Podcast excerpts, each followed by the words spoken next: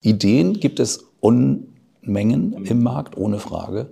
Ähm, die Konzentration im Moment ist natürlich tatsächlich so ein bisschen auf nachhaltige Geschäftsmodelle, auf alles, was mit Energie zu tun hat. Äh, und das schauen wir uns auch gerne an. Und das, das kommt auch über das Bahnhof-Netzwerk rein und auch über andere Netzwerke.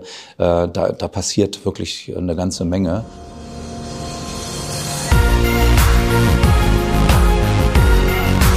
B und P Business Talk.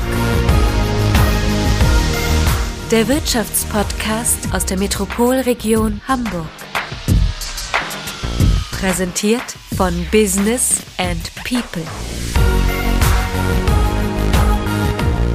Hallo, mein Name ist Tobias Pusch. Mit meiner Firma Wortlieferant produziere ich diesen Podcast. Ohne Moos nix los könnte so ein bisschen das Motto dieser Folge sein denn es geht ums Gründen. Deutschland soll ja Land der Gründer werden und es gibt ja auch viele motivierte Menschen mit vielen tollen Ideen, aber das nützt ja alles nichts, wenn am Ende das Geld fehlt, um diese Dinge auch umzusetzen.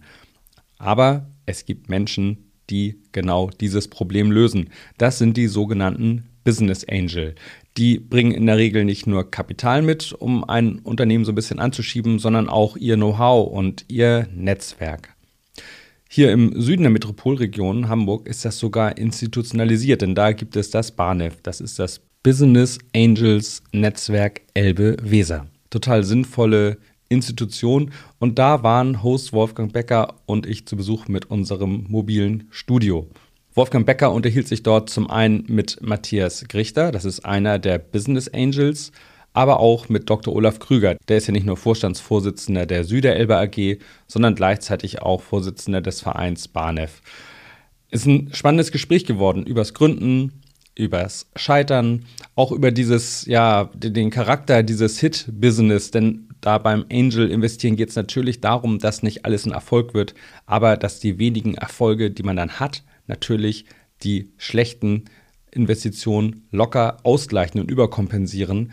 Und ähm, total interessant, mal so diese Einblicke zu bekommen, wie tickt eigentlich so ein Angel, worauf achtet der, wenn der Geld gibt. Also ist in meinen Augen eine sehr schön spannende Folge geworden. Wir wünschen viel Spaß beim Zuhören. In unserer neuen Folge im Business Talk von Business and People geht es heute um ein ganz wichtiges Thema, nämlich um Geld für junge Unternehmen, um Geld für gute Geschäftsideen. Und da fällt uns allen natürlich als erstes mal sofort der Business Angel ein. So einen habe ich heute vor mir sitzen mit Matthias Grüchter. Schönen Dank, dass Sie da sind. Matthias Grüchter wird ein bisschen berichten, wie es denn so ist, das Leben als Business Angel. Und Dr. Olaf Krüger, Süderelbe AG Vorstand eigentlich und was viele vielleicht nicht so wissen, auch erster Vorsitzende von BANEF. Der eine sagt BANEF, der andere sagt BANEF. Auf jeden Fall steht das für Business Angels Netzwerk Elbe Weser. Und als solches schönen Dank, dass Sie beide da sind und dass wir uns über das Thema mal unterhalten können. Herr Kröchter, wie wird man ein Business Angel? Indem man viel Erfahrung sammelt. Das ist das Wichtigste. Aber das Kapital darf auch nicht fehlen. Das heißt, man muss Geld haben und Ahnung. Ja, weil man will ja junge Unternehmen finanzieren. Ähm, und insofern reicht den Unternehmen nicht nur das Erfahrene eines Angels, sondern es muss das Kapital auch mit dabei sein. Wie viel Geld muss ich denn mitbringen, wenn ich Business Angel werden möchte? Da gibt es überhaupt keine Grenze. Das äh, mhm. kann bei ganz niedrigen Beträgen anfangen, je nachdem, in welcher Phase Sie ein Unternehmen unterstützen und finanzieren wollen. In einer ganz frühen Phase, wenn ein Unternehmen gerade erst gegründet wird oder die Gründer vielleicht erstmal nur die Idee haben, dann brauchen die mhm. noch nicht viel Geld, sondern mhm. dann kann man auch mit ein paar Zehntausend Euro ähm, die erste Phase unterstützen. Wichtiger ist das Know-how, damit man schnell in eine bestimmte Situation gerät, mhm. damit man die nächste Finanzierungsrunde dann stemmen kann. Wir werden gleich nochmal so ein bisschen darauf kommen, wie das denn eigentlich so losgeht, wenn man ein Projekt zu fassen hat und wie man eigentlich startet und, und was es am Ende bedeutet verwaltet. Olaf Krüger ist derjenige, der die ganzen Angels verwaltet. Gibt es denn genügend? Aktuell haben wir 28 aktive Angels bei uns versammelt. Wir hätten gern mehr, ähm, aber der Angel ist, Herr Grüchter, wir werden noch drüber sprechen, noch ein Stück weit ein scheues Reh. Äh, bedarf dann schon äh, der behutsamen Pflege und vor allem auch zunächst mal der Ansprache. Äh, aber wir sind ganz optimistisch, dass wir in absehbarer Zeit weiter wachsen werden. Und warum? Äh, weil wir einfach hier eines beobachten können Startups, Startup-Kultur ist ja mittlerweile etabliert und gerade in Zeiten der Transformation sind die natürlich ungemein wichtig. Und ich glaube, darüber müssen wir auch gar nicht mehr diskutieren, dass das einfach auch ein entscheidender Standortfaktor ist, Startups mhm. zu haben. Aber diese Startups müssen eben auch finanziert werden. Und da sind Angels natürlich ein wichtiger Faktor. Und ich habe kürzlich gelesen, äh, es gibt einen Business Angel Report Deutschland, der kürzlich erstmals erschienen ist. Mhm. Und da war die Aussage, 78 Prozent aller Investoren wären Business Angels. Also ich lasse es mal so im Raum stehen, ist nicht meine Zahl, fand ich aber erstaunlich hoch. Ja, die Menge an Angels ist schon wirklich sehr hoch. Ähm, ja. Weil die nächste Stufe wäre dann ja irgendeine institutionelle Einheit, also Family Office oder Venture Capital, Private Equity. Mhm. Ähm, und da wird das Geld dann ja eher gebündelt. Also von daher ähm, ist es schon nachvollziehbar, dass die Summe an Privatpersonen, die früh finanzieren, sehr viel höher ist als die institutionellen. Ich glaube, es gibt eine, einen Riesenbedarf und eine Menge Leute, die sich freuen, wenn sie eine finanzielle Spritze oder eben auch Expertise am Anfang bekommen, damit sie starten können. Die Frage ist, wie sehen das denn eigentlich die Business Angel? Weil nicht alles, was auf dem Markt ist, ist ja auch lohnenswert. Wie sieht das aus? Wie hoch ist der Anteil der guten Ideen, die wirklich am Ende ziehen, wo man sagt, da investiere ich? Kann man das irgendwie beziffern? Also man kann natürlich aus der Erfahrung seines eigenen Dealflows letztendlich so versuchen zu berichten, herauszufinden, ähm, wie hoch ist denn so die, die Rate der Bewerbungen im Vergleich zu den Abschlüssen, die man dann am Ende tätigt. Mhm. Und während meiner Venture Capital Zeit, äh, da haben wir deutschlandweit investiert, da haben wir so 1000, 2000 Businesspläne im Jahr auf dem Tisch gehabt und äh, wir haben mhm. vielleicht zwei, drei Investments im Jahr Oha, durchgeführt. Das ist natürlich eine, Mini-Quote. Das ist eine echte Mini-Quote. Und, aber viel anders ist es beim Angel auch nicht. Der hat dann vielleicht nicht den hohen Dealflow, ähm, weil er vielleicht auch ein bisschen regionaler äh, oder auch branchenmäßig ein bisschen spezialisiert unterwegs ist. Ähm, aber äh, der Business Angel geht nicht mit der Gießkanne durchs Land und versucht so viel wie möglich mhm. Investitionen mhm. durchzuführen, sondern er schaut schon danach, wo kann er sein Know-how mit einsetzen, wo kann er mhm. sich mit einbringen ähm, und ja, letztendlich eine Due Diligence durchführen ist immer wichtig. Das heißt, sich den also Markt anschauen. Es geht nicht in erster Linie nur um Geld, sondern es geht auch darum, dass ich bei so einem Pitch eigentlich den Angel zusammenbringe mit einer Idee, mit der er was anfangen kann. Also irgendwas aus seinem Erfahrungsschatz, aus seinem Kosmos, in dem er sich so, das kann ja was Technisches sein, es kann irgendwas anderes sein. Äh, wie ist da so, wie kommen die zusammen, die, die beiden? Also derjenige, der das Geld braucht und derjenige, der es hat. Ja, das ist genauso äh, wie jetzt eben beschrieben. Natürlich geht es zunächst mal um Kapital, aber nicht nur. Also der Angel zeichnet sich ja dadurch aus, dass er im Gegensatz eben zu anderen Investoren sich tatsächlich auch mit Wissen, Expertise und seinem Netzwerk verstärkt einbringt. Netzwerk ist aber ein ganz wichtiger Punkt. Ja, ne? genau. Und mhm. äh, das wünschen sich Startups auch, dass sie wirklich gerade in dieser frühen Phase, das ist ja mal zu sagen, es geht ja um Frühphasenfinanzierung, ähm, in dieser Phase eben jemand da ist mit entsprechender Erfahrung und eben auch den weiteren Weg des Unternehmens begleitet. Und das können wir sagen mit Blick auf unsere Angels. Die sind dann insbesondere auch dazu bereit tatsächlich. Die wollen nicht nur ihr Geld anlegen, sondern die wollen auch das Unternehmen tatsächlich auch das Startup aktiv begleiten. Mhm. Nun haben wir ja eine große Start-up-Szene in Deutschland, auch hier bei uns im Hamburger Süden gibt es eine ganze Reihe aber viele fangen so ein bisschen an zu flattern, aber kommen nie zum Fliegen. Also die Ausschussquote oder die Scheiterungsquote ist ja doch relativ hoch. Ähm, wie kann ich denn sicher sein, dass mein Geld irgendwie nochmal wieder zurückkommt? Oder beziehungsweise mal andersrum gefragt, wie viel Risikobereitschaft muss ich denn mitbringen, Herr Krüchter? Wie ist das? Also es gibt keine Sicherheit, definitiv nicht. Als, als Finanzierer, egal ob als Angel oder in der späteren Phase als VC oder Private Equity, muss man sich des Risikos bewusst sein. Und es ist eine Risikokapitalinvestition. Und das Wort sagt es schon aus, Risiko. Mhm. Ähm, ich glaube, wenn man von zehn Investments ähm, ein Investment macht, was den Faktor 10 zurückbringt, ähm, mhm. dann sorgen noch zwei oder drei weitere für eine vernünftige Rendite. Aber man muss mhm. auch damit rechnen, dass die Hälfte durchaus äh, entweder gar nichts mehr bringt oder vielleicht nur, mhm. wenn überhaupt, maximal das Geld zurückbringt. Also als Kapitalanlage ist es nicht unbedingt so geeignet, aber Nein. unter, unter idealistischen äh, Vorstellungen ist es natürlich eine tolle Investition.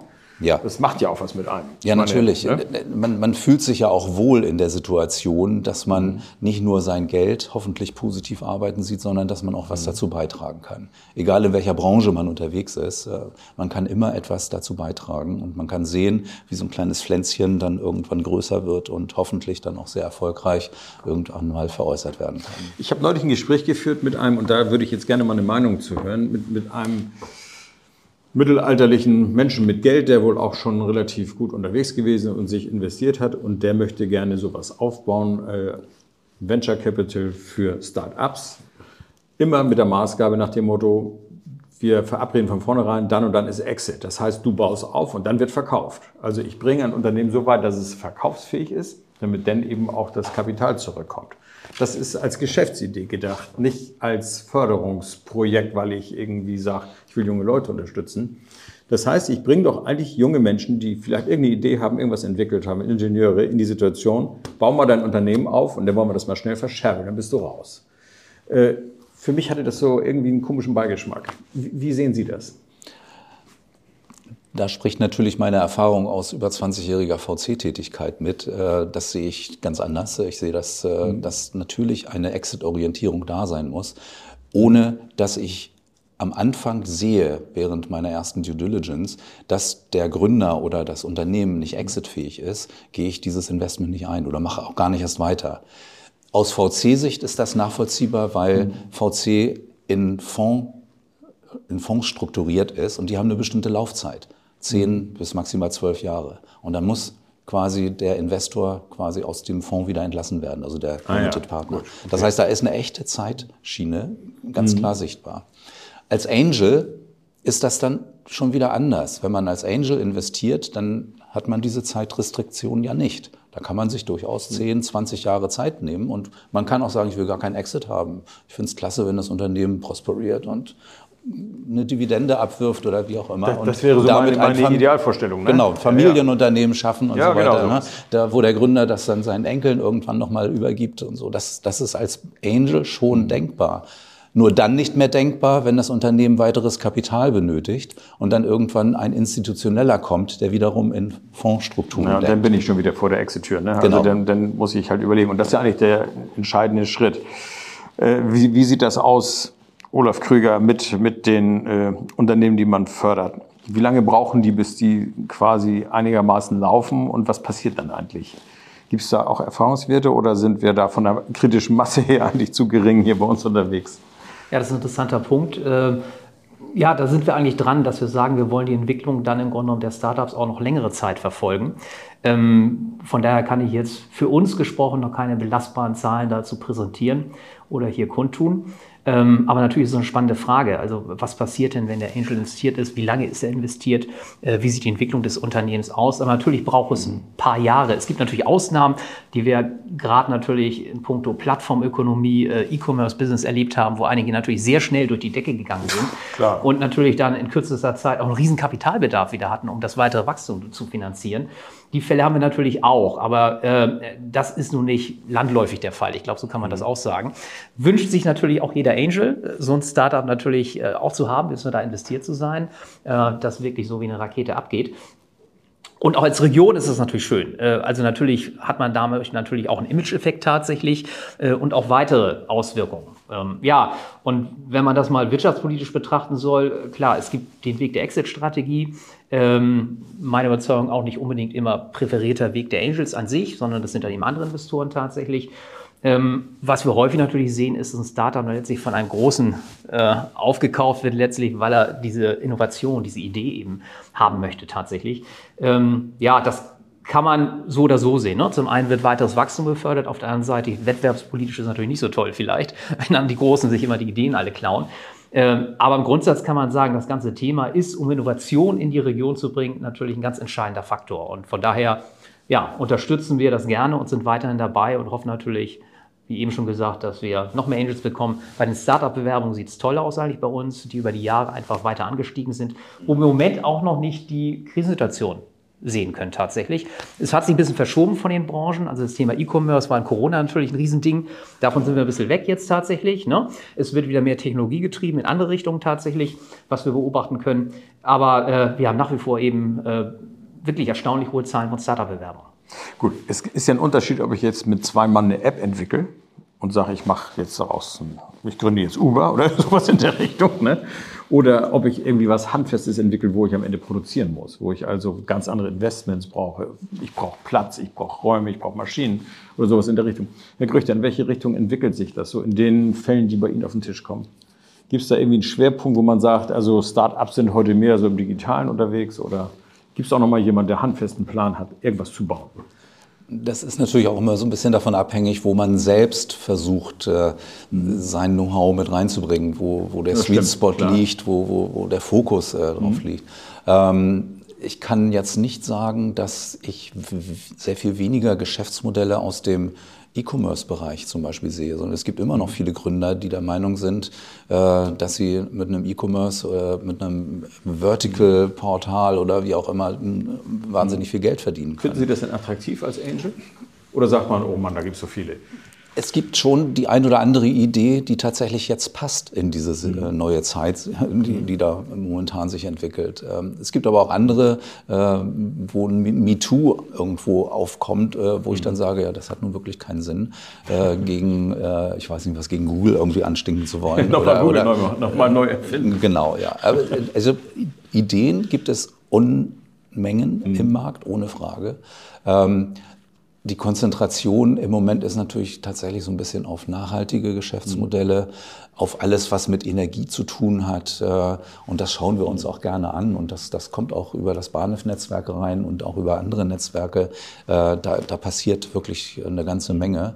Und alles, was mit, ich sag mal, Software zu tun hat, sowieso. Wobei, Sie hatten eben so eine Andeutung gemacht, dass Software-Geschäftsmodelle vielleicht nicht ganz so kapitalintensiv sind wie Hardware-orientierte. Möglicherweise, ja. Ja. wenn Sie ein Softwaremodell in den Markt bringen wollen, Dann dann, auch, dann kostet das Marketing-Power und Marketing-Power kostet Ist äh, Kapital. kostet richtig ne? Gut, wir haben ja jetzt ein bisschen über die Startphase gesprochen. Also ich muss erst mal sehen, dass jetzt vielleicht jemand mit einer tollen Idee anfangen darf zu entwickeln. Da haben Sie völlig Der recht. nächste Punkt kommt dann ja eigentlich erst, wenn ich sage, ich will wachsen. Ja. Und da gehen ja die meisten dann quasi auch in die Knie, weil dann ist das Geld nicht da. ne? Ja. Und das ist dann genau das, was Sie beschreiben, so die Marketingkosten. Gibt es ein paar plastische Beispiele so aus der jüngeren Vergangenheit, wo wir sagen, da haben wir ein Start-up gehabt, da war ein Angel mit äh, befasst und das hat eine gute Entwicklung genommen. Also die Frage geht jetzt an beide Gesprächspartner hier. Naja, wir sind, ähm, also ich bin als Angel ja erst seit zwei Jahren dabei. Das heißt, da kann man von Erfolg eigentlich noch nicht so richtig reden. Ähm, es gab das ein oder andere Unternehmen, was über Barnef reingekommen ist, beispielsweise ähm, Matteo, ähm, ein Unternehmen, was gepitcht hat, ich glaube vor anderthalb Jahren oder sowas ist es gewesen. Was, was tun die? Ähm, die sind im Bereich der Kommunikationslösungen unterwegs. Wenn äh, kleinere und mittelständische Unternehmen mit ihren Kunden kommunizieren wollen, dann sind die Kunden ja auf unterschiedlichsten Kanälen unterwegs, entweder WhatsApp oder E-Mail oder TikTok oder Facebook oder was auch immer. Und damit der, das Unternehmen das gebündelt über einen Kanal bekommen, haben die dann eine wunderschöne Softwarelösung entwickelt Wo man alles zusammenführt. wo man alles zusammenführt, genau. Und äh, das Unternehmen kann mit seinen Kunden quasi über alle Kanäle kommunizieren, ist aber sehr einfach für das Unternehmen selbst zu handeln. Und man kann auch über WhatsApp dann entsprechend äh, kommunizieren. Und, Je nachdem, was man so gewohnt ist. Ne? Genau, Jeder was- hat da ja so seine Vorlieben. So das klingt nach einer Mhm. guten Idee. Ja, und das entwickelt sich äh, im Moment richtig gut. Anfangsschwierigkeiten gewesen, aber jetzt ist es auf einem vernünftigen Track, was eigentlich bei jedem Startup ist. Also ich habe noch kein Startup erlebt, was den Businessplan mir präsentiert hat und nach fünf Jahren man sagen konnte, das hat den Businessplan eingehalten, sondern da sind immer entweder Marktbegebenheiten, auf die man reagieren muss. Fallen sind äh, immer da. äh, Es sind immer Fallen da, genau. Also, ähm, also das ist ein Beispiel. Ähm, dann Beagle Systems, das ist ein äh, Langstreckendrohnenhersteller hier Mhm. aus Hamburg. Ähm, äh, den haben wir auch über das Bahnhofnetzwerk äh, erhalten. Und Wie, wie ist da der aktuelle Stand? Also das, über das Projekt haben wir ein paar Mal schon geschrieben auch. ja, ja. Business and People und hatten sie auch bei bestimmten äh, Veranstaltungen, sind die immer gerne gesehen mit ihrer großen Drohne dort, wenn die Mhm. denn auf, auflaufen da. ja, ja. Klingt ja aber auch kompliziert, was sie machen. Ne? Das ist, äh, es ist Hardware Mhm. ähm, und extrem kompliziert, weil man da natürlich unheimlich viel berücksichtigen muss. Das muss, äh, das darf kein, kein Spielzeug, äh, keine Spielzeugdrohne sein, zumal es ja auch eine große Drohne ist. Äh, Das ist so ein, wie so ein großes Modellflugzeug für die Leute, die zuhören und fliegt dann zum Beispiel Stromstrecken ab. Ja, ganz könnte, genau. Könnte mal gucken, ist da irgendwie. Ja, äh, ist ein tolles. Geschäftsmodell, ohne Frage. Und äh, da bin ich gemeinsam mit einem anderen Angel aus dem Bahnhof-Netzwerk Mhm. investiert gewesen, muss man allerdings sagen, weil da bin ich auch schon wieder draußen. Ähm, das hat aber andere Gründe. Das geht auch. Als, als Angel darf man landen und auch wieder abfliegen. Ja, unter bestimmten Voraussetzungen ja. Und diese Voraussetzungen waren dort gegeben. Ja, und von daher ähm, haben wir, es war nur eine Finanzierung über ein Wandeldarlehen und Mhm. äh, das äh, haben wir zurückbezahlt bekommen. Und von daher ist das Thema für uns, so, gut, okay, äh, ja. Mhm. was die Beteiligung anbetrifft, äh, dort wieder erledigt. Ja. Aber normalerweise ist man als Angel länger dabei. Mhm. Sehr viel länger. Nicht, unbedingt bis zum Exit, sondern es gibt viele Situationen, wenn etwas länger dauert äh, und institutionelle Anleger dazukommen, Mhm. Finanzierer, äh, dass man dann sogenannte Secondaries durchführt. Äh, Sprich, dass der neu hinzukommende Kapitalgeber sagt, ich möchte die Cap Table, also sprich die Gesellschafterstruktur, etwas Mhm. einfacher gestalten. Da- Da sollen nicht 10, 20 Angels drin sein, sondern ich möchte die Angels alle rauskaufen. Mhm. So, und die, die dann Interesse haben, sich rauskaufen zu lassen, wenn der Preis stimmt, äh, dann hat man da durchaus eine Möglichkeit, äh, zu einem Exit zu kommen, bevor das Gesamtunternehmen verkauft wird. Und das passiert sehr häufig im Markt. Ah ja. Was, was mich jetzt nochmal, äh, was mir jetzt gerade so als Gedanke kommt, wenn ich jetzt Angel bin und bin jetzt also, klopfe jetzt mal an bei Bahnhof und sage, ich möchte gerne dabei sein, ich habe auch das nötige Geld, auch das nötige Wissen. Ähm, was ist eigentlich so der Mehrwert, den ich bekomme, außerhalb der Möglichkeit, mich irgendwo zu investieren? Gibt es Veranstaltungen, gibt es irgendwelche institutionellen Dinge, wo ich sage, das macht auch Spaß, weil da treffe ich die anderen mal und dann kann man sich mal austauschen. Wie sieht das aus? Ja, genau. Was, was macht der Verein so? Wir bieten ein Netzwerk. Wir bieten dann im Grunde die Möglichkeit auch des Austauschs der Angels untereinander tatsächlich. Äh, Im Kern steht natürlich immer der Punkt letztlich, wo kann ich investieren? Das Ist klar, das- darum rankt sich alles. Es gibt verschiedene Veranstaltungsformate, äh, die wir dann anbieten, wo es auch um die Frage ein bisschen Horizonterweiterung geht. Äh, Haben wir einen Namen mal entwickelt, wollen wir an den Start gehen, Bahnhof Academy. Äh, Wir machen Kooperationsveranstaltungen mit Mhm. anderen Angel-Netzwerken äh, im letzten Jahr gestartet, beispielsweise mit Banson aus dem Lüneburger Bereich oder auch mit anderen Partnern, die sich in dem Bereich hier engagieren, äh, die wir gerade natürlich hier in Hamburg, aber auch in Niedersachsen natürlich äh, vielfach am Start sehen. Also von daher ist es mehr als nur im Grunde genommen die Möglichkeit, in Startups zu investieren. Also man trifft sich auch mal Netzwerk, man trifft live. sich, man tauscht sich aus. Äh, man tauscht Erfahrungen aus, ähm, Wissen aus tatsächlich und darin steckt natürlich auch ein großer Mehrwert.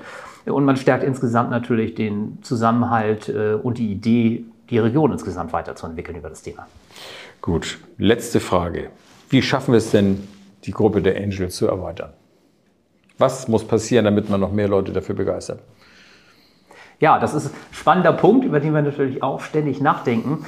Und äh, wenn man sich das mal in Deutschland anschaut, dann können wir beobachten, auch an dem schon von mir genannten Angel Report zum Besten gegeben, dass beispielsweise in Berlin oder München die Zahl der Angels weitaus höher ist als in Hamburg.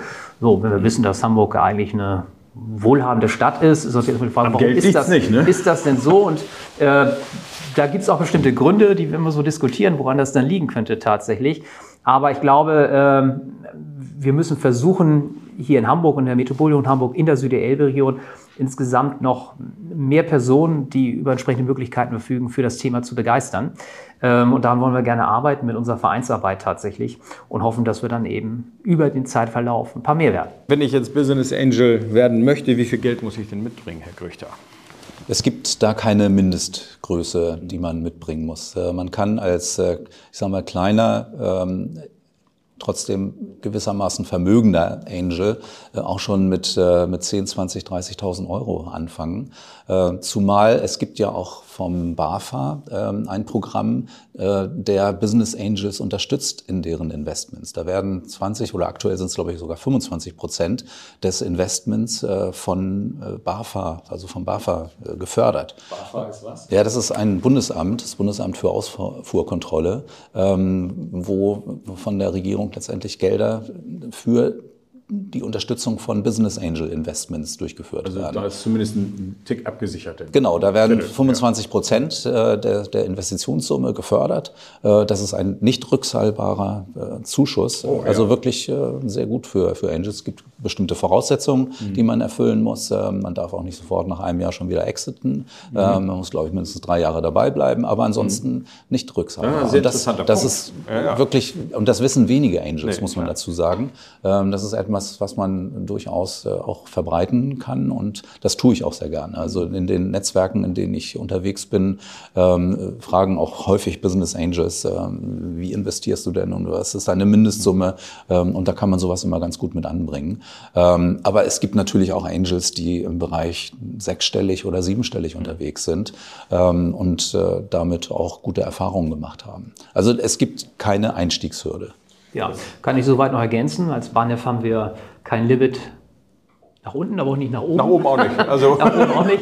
Aber wir schauen uns natürlich an, wie sehen denn so die sogenannten Ticketgrößen aus, also die Größenordnung, in der unsere Angels investieren.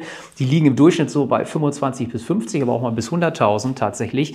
Äh, danach wird es ein bisschen weniger, äh, haben wir aber auch schon tatsächlich erlebt. Muss alles, aber dann auch ne? schon eine super Idee sein, ne? ja, aber die haben wir ja. Also Startups haben die. Also an Ideen mangelt es nicht, an Geld mangelt es auch nicht. Nur die Frage, wie bekommen wir es zusammen? Ich sage schönen Dank für dieses Gespräch. Sehr gerne. Jo. Ja, danke.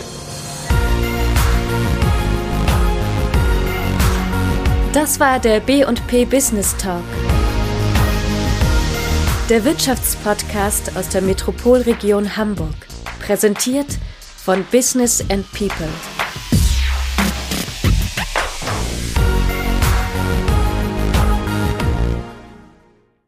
Dieser Podcast wurde produziert von Wortlieferant.de